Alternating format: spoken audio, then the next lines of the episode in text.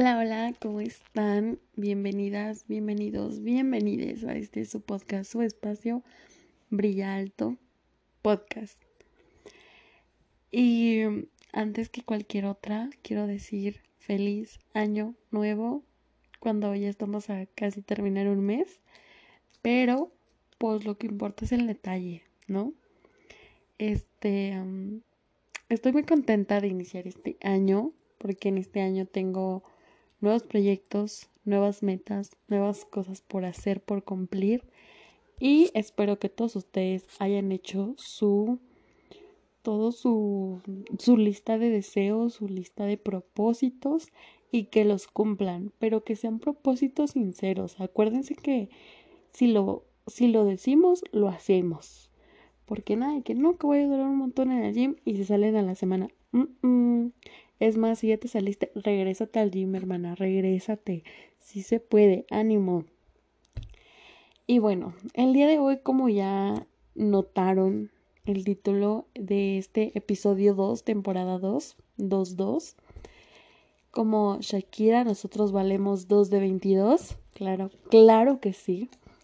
Vamos a hablar sobre familia en tiempos de Sembrina. Y pues bueno, ¿Qué les cuento? ¿Qué les digo? Yo creo que esta temporada, esto de sembrina, de diciembre, es como muy difícil. Y por eso vamos a hablar de hoy. Vamos a hablar sobre la familia, sobre lo difícil que es a veces convivir con ella y en general, no solo de la familia de mamá, papá y hermanitos, que es lo que les he explicado en un podcast sobre de relaciones, que es como tu familia central. No, vamos a hablar de la familia en general, lo que es convivir con los tíos borrachos, con el tío malacopa, con el tío machista, con los primos burlones, con la prima mamona, con los abuelos y con la gente que incluso solamente vemos en ese momento, o sea, no los volvemos a ver en ningún otro momento del año. O sea, nada más en ese momento, ¿no? Personajes que pues, pues nomás interactúan de ratos ahí con nosotros. Más a fuerza que queriendo, claramente, porque pues tampoco es como que a algunos les dé mucha felicidad ver a algunos de sus familiares.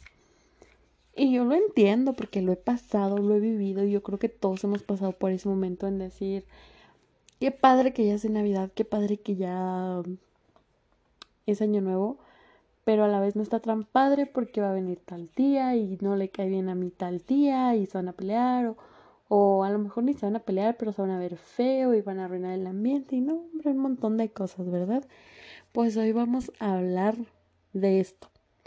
Pero antes de empezar y antes de continuar, quiero recordarles pequeño paréntesis, que yo no soy experta en los temas, pero investigo, me informo y les platico desde mi punto, desde mi experiencia, lo que pasa, lo que es y lo que sucede. Entonces espero ayudarlos, espero apoyarlos, espero que sirva un desahogo tanto de ustedes como mío para que esto funcione. Y ahora sí, antes de continuar, ¿qué es la familia y los parientes?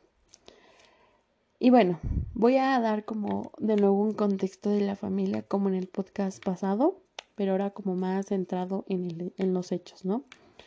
Es considerada como pues una institución, un grupo de personas con lazos consanguíneos, según Google, que no viven bajo un mismo techo tal vez, pero se define como esta unión de personas que comparten proyectos de vida, de existencia en común que sea duradero, que es más o menos así como pues vivir con tus familiares, ¿no? Que al final de cuentas todos tenemos este proyecto de vida de seguir vivos y todo esto.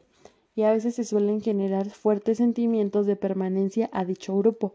El hecho de que a veces exista la famosa mamitis o incluso no, pero al final de cuentas está este apego de que sabes que es tu familia y es te iba a estar ahí. Entonces creas este lazo de apego hacia ellos y este sentimiento de permanencia, de estar ahí presente en cada momento, porque a lo mejor puede que tu hermano te caiga bien gordo, pero al final de cuentas sabes que el día de su graduación vas a estar ahí o lo vas a apoyar.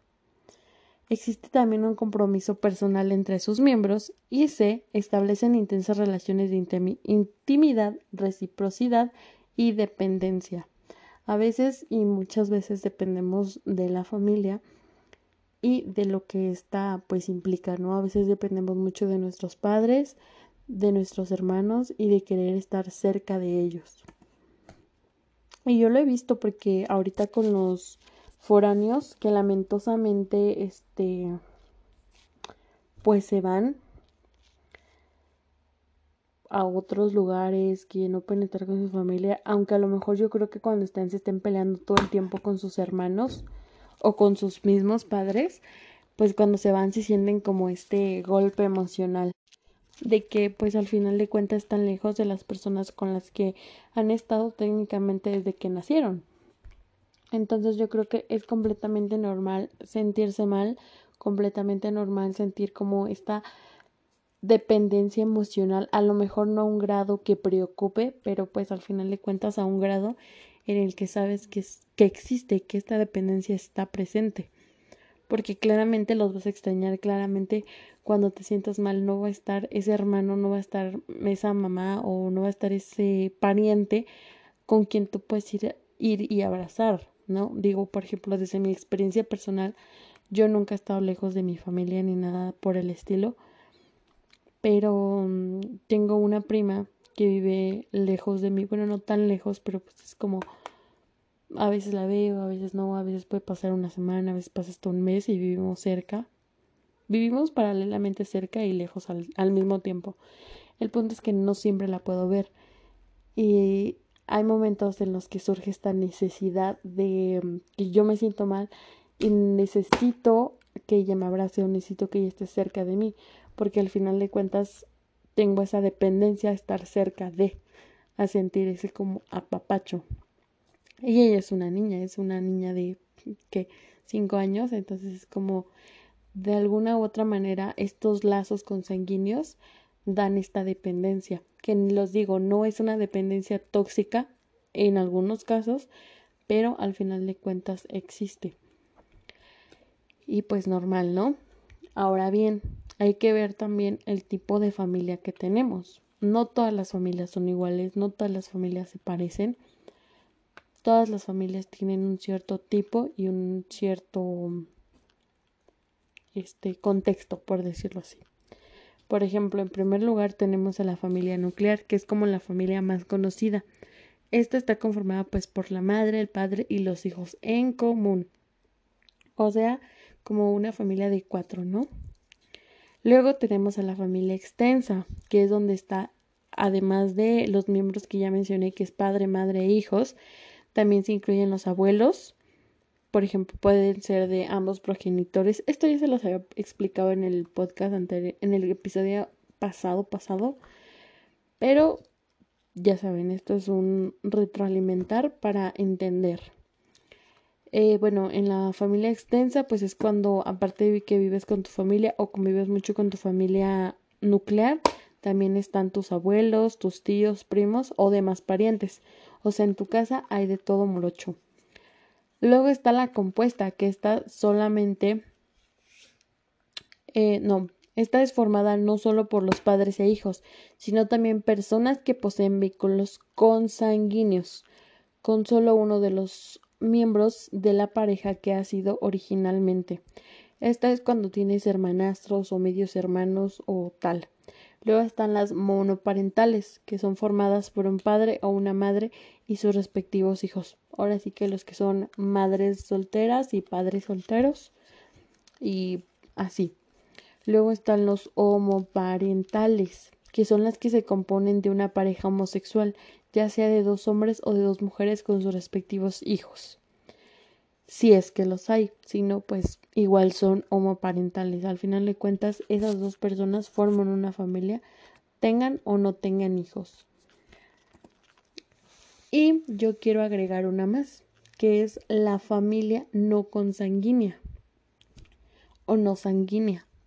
Y esta familia, para mí, en lo personal, yo creo que es la más importante, o a lo mejor no la más importante, pero es parte importante de nuestra vida. Al final de cuentas, yo creo que más de uno eh, que esté escuchando esto mmm, puede no estar bien o no estar al 100% con su familia, porque todos tenemos problemas con la familia.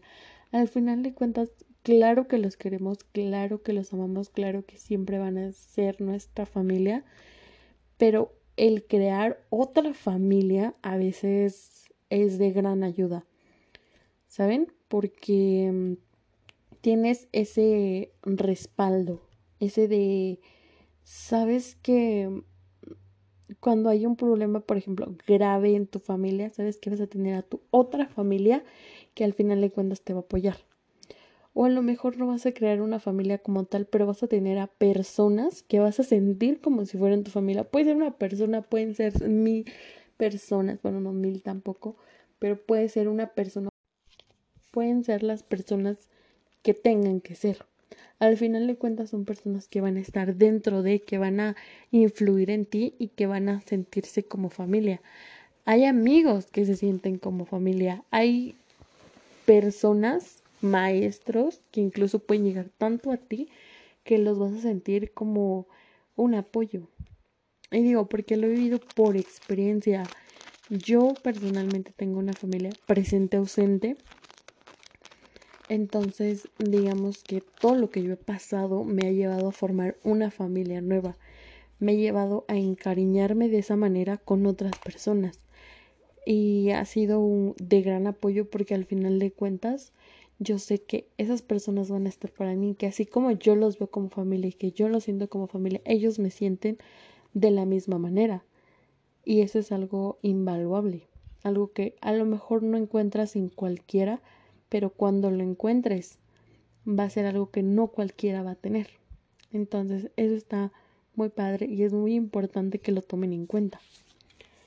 Ahora bien, volviendo al tema de la familia en tiempos de sembrina, pues cuando nos reunimos yo creo que todos en familia es complicado. Hay muchas opiniones, muchas cuestiones, muchos comentarios, no falta quien critique o cuestione lo que haces, cómo te vistes, cómo caminas, cómo hablas.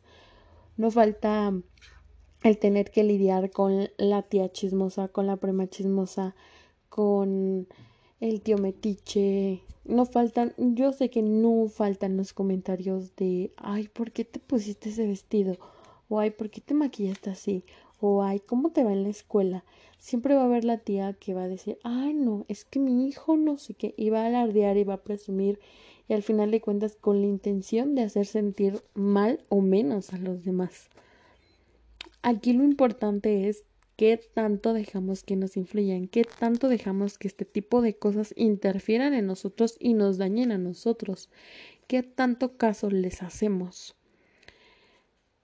Y es que son muchas variables. O sea, también a veces debemos entender que la familia de sangre, aparentemente de sangre, no es la que la mejor, no es la que a fuerzas tenemos que aceptar. Hay momentos en que uno explota, uno se cansa, aunque no te afecte a lo mejor en decir, ay, que ya me cuestionaron, mejor me cambio, mejor esto, no sé qué, cambio esto, no sé qué, no sé qué, no sé qué. Pero al final de cuentas está el hecho de que te quisieron, intentaron o te hicieron sentir mal. Entonces, eso no está padre. Al final de cuentas es algo tóxico. Es una familia o son esas integrantes de familia tóxicos que en lugar de que te sumen, te restan. Y en estas épocas eh, son esos pequeños momentos, esas pequeñas situaciones a los que incluso ya estamos acostumbrados.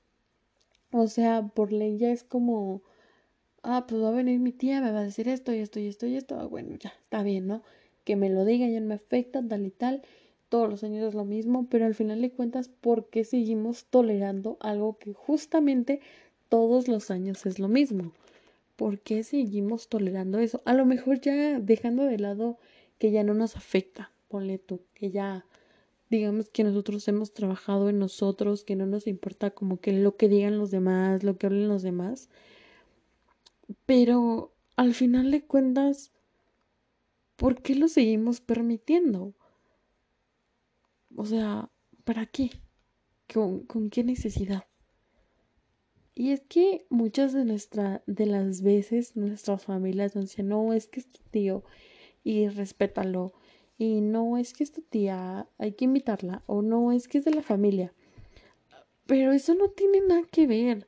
Al final de cuentas hemos crecido muy, ¿cómo decirlo? Tradicionalmente con la idea de que si es de tu sangre es tu familia y lo tienes que respetar y lo tienes que aceptar y todo. Y, y no, o sea, al final de cuentas no, no tenemos por qué aceptar comportamientos que no están padres. Al final de cuentas no tenemos el por qué aceptar comportamientos que no son adecuados.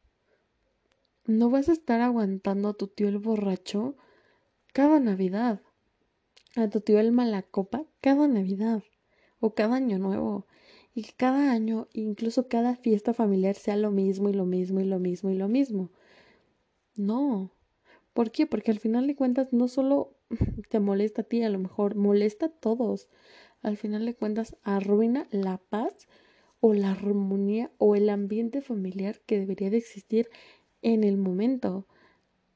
¿Y qué? O sea, el hecho de que lleve tu sangre y sea tu tío no merece ser aceptado así. Porque al final de cuentas daña, lo único que hace es dañar, es ir y molestar, ir y chingar. A tu prima la chinga quedito no le debes ningún tipo de respeto por ser tu prima.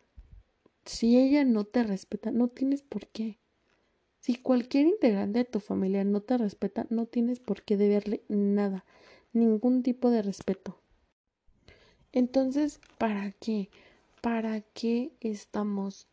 Yo creo que las familias, las personas deben entender que el hecho de estar en familia o supuesta familia no, no debe ser si no nos hacen sentir bien. Recuerden siempre, si algo no te suma, que no te estorbe. Y va a sonar muy feo porque como dije al final de cuentas, crecimos tradicionalmente pensando que por ser tu familia la tienes que querer, que porque es de tu sangre tienes que deberle algún tipo de respeto, cuando no es así, cuando realmente no. Y a veces es mejor alejarse.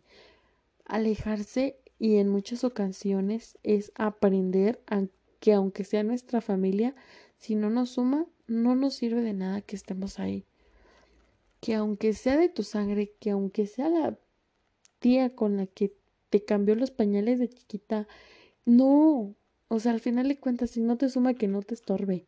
La, la verdad es que es mejor aprender a soltar y a dejar ir ese tipo de cosas y saber que los lugares donde estemos nos tenemos que sentir bien y nos tenemos que sentir cómodos, respetados.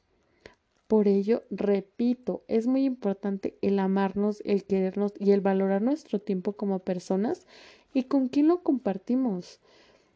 Tú, como persona, como ser humano, si ya entendiste lo que vales, si ya entendiste que mínimamente mereces permanecer bien y estable, lo mejor que puedes hacer si no estás en un lugar que te haga sentir así es cierto, es marcharte de ahí. Porque ¿para qué? ¿Para qué quieres estar en un lugar donde te están criticando, donde están hablando y hablando de ti o donde te están comparando incluso? Al final de cuentas no te sirve de nada. Y yo sé que va a ser difícil, yo sé que va a ser como, pero es que a mí me enseñaron que lo tengo que pasar con ellos, a mí me enseñaron que tengo que estar aquí, a mí me enseñaron, sí, puede que te lo hayan enseñado, pero qué bueno te dejó. Dime qué fue lo bueno que te pudo haber dejado eso. O sea, al final de cuentas, el hecho de que te lo enseñaran no significa que esté bien. El hecho de que te dijeran tienes que estar con tu familia no quiere decir que esté bien, no quiere decir que te sume, no quiere decir que te sirva de algo masivamente. Todo lo contrario. A lo mejor no tienes que estar ahí tienes que aprender a que a veces es mejor irte. Porque al final de cuentas no vas a cambiar la opinión de tu tío machista o de tu tía criticona. no vas a cambiar su opinión. Por más que te quieras poner a pelear con él y hablarle e informarle de todo lo que realmente es, no vas a hacerlo cambiar de opinión. No vas a poder cambiar lo que las personas piensan o creen. No somos supermanes, no podemos hacer milagros y tú no puedes cambiar la mentalidad de una persona que fue construida desde cero así. No puedes borrarle sus 40 años de vida, no puedes borrarle sus 35 años de experiencia, no puedes borrarle todo eso y meterle un nuevo chip. Porque al final de cuentas no vas a lograrlo. No vas a poder hacerlo. A lo mejor sí, tú vas a defender tus ideales y vas a decir lo que piensas y te van a escuchar, pero no te van a hacer caso. Porque al final de cuentas, para ellos, puede ser que tú seas una persona más chica que ellos, seas una escuincla, seas una escuincla, y te van a ver como alguien inferior. O ni siquiera eso, pero te van a ver como algo que no importa. Y lo que digas no les va a interesar. Entonces, no perdamos nuestro tiempo en personas que no valen la pena. Porque ¿para qué? Tú no puedes cambiar la opinión de todos más que la tuya.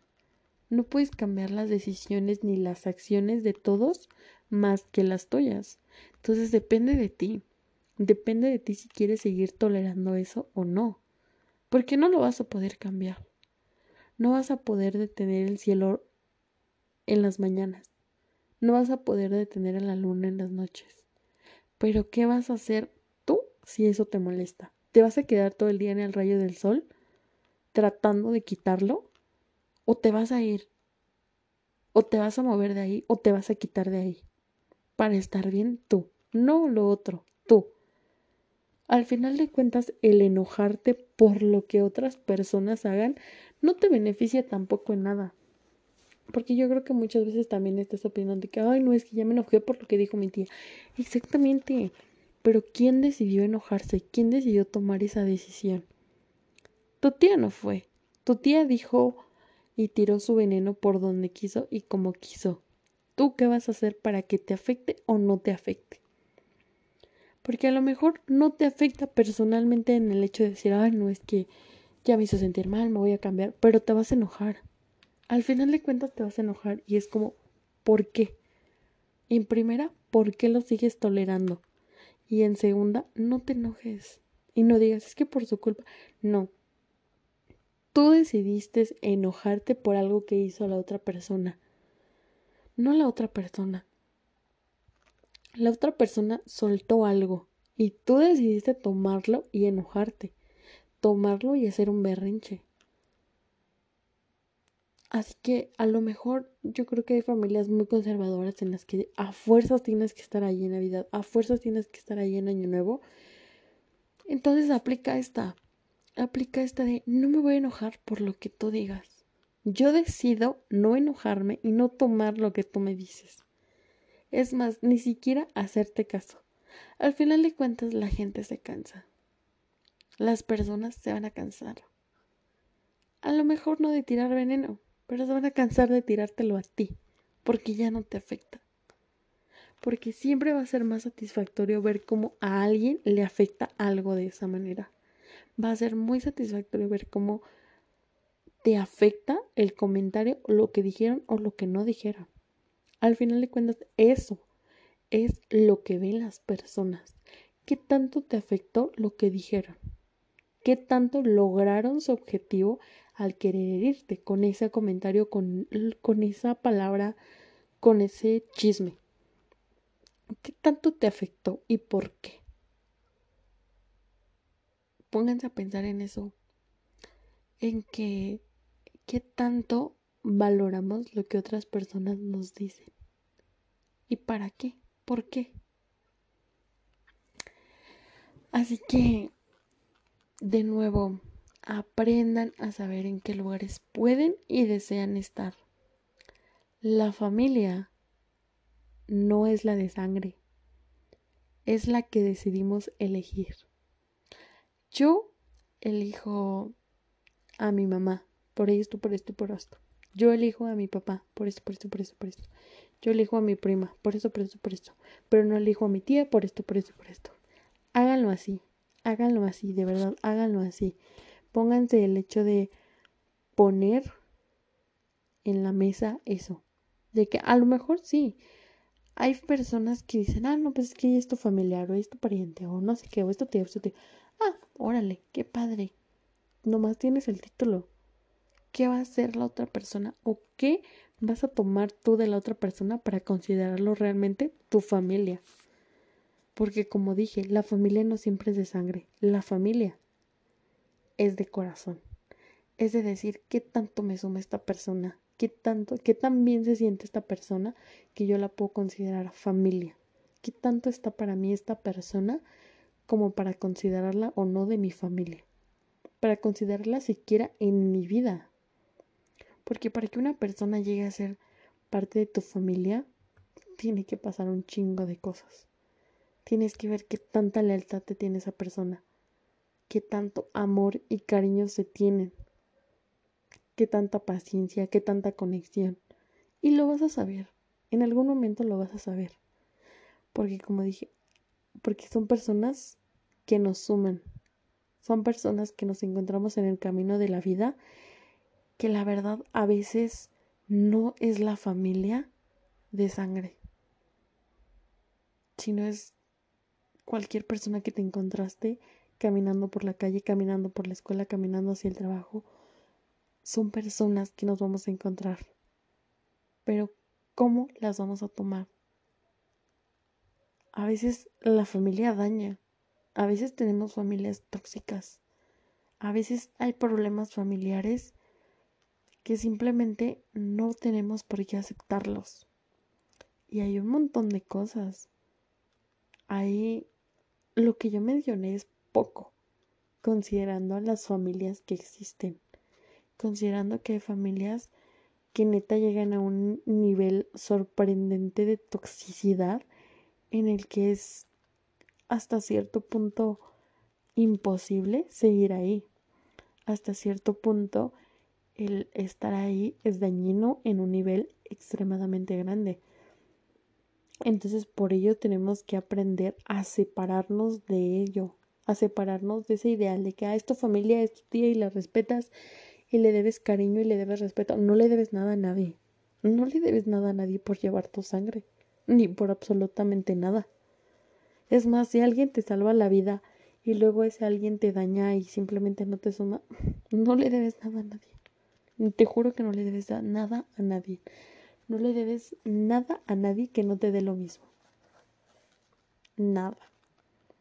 Al final de siempre, al final de cuentas siempre va a haber sentimientos por la familia, pero que eso no te haga sentir con la responsabilidad de tú respetarlos o estar para ahí siempre. Si no te suma que no te estorbe. Eso lo tenemos que entender un montón. Si no te suma, que no te estorbe, sea quien sea. No les digo que va a ser fácil. Les digo que va a ser difícil. Pero lo van a hacer. Al final de cuentas ni siquiera lo van a sentir tanto. Va a ser como dar ese paso. Y cuando den ese paso, van a decir, no mames, ya di ese paso ya. O sea, ya, ya. Y a lo mejor en el cuando estén dando el mismo paso van a sentir como ese de querer hacerse para atrás y de nuevo decir no, voy para enfrente y voy a continuar y voy a hacerlo y voy a hacerlo y lo van a hacer. Y cuando se den cuenta ya cruzaron la línea. Y ya. Así que tomen mucho en cuenta esto, que a veces la familia no está padre, no está padre. Y es mejor separarnos y estar en un lugar donde nos, nos sentamos cómodos, donde estemos felices y donde seamos aceptados. Porque como dije, la familia no siempre es de sangre. Tú eliges a tu familia, tú eliges a quien quieres llamar familia y qué sentimientos quieres tener hacia esas personas. No le debes nada a nadie, ni por ser de tu familia, ni por ser de tu sangre, no le debes nada a nadie. Te debes todo a ti, no a nadie. A otra persona no. Se los juro. Y para terminar, quiero que se queden con eso. No le deben nada a nadie. Absolutamente nada a nadie. Solo a ustedes. A ustedes sí se deben todo. Se deben el estar bien, se deben el amarse, se deben el cuidarse. Eso sí se deben. Pero solamente ustedes, no otras personas. No a terceros, no a su familia, no a, sus a nadie. Solamente a ustedes. Así que elijan el lugar donde quieren estar. Elijan el lugar adecuado donde quieren estar. Y piénsenlo bien. Piénsenlo bien. Porque al final de cuentas todo esto es lo que o nos va a sumar o nos va a restar. Así que tomen mucho en cuenta esto que les estoy diciendo porque en serio es importante. Y no olviden seguirnos en arroba brilla alto bajo podcast y aquí en Spotify el podcast. Gracias. Tengan un buen día, una buena noche, una buena madrugada, un buen lo que sea. Recuerden que son su prioridad y los amo demasiado. Bye.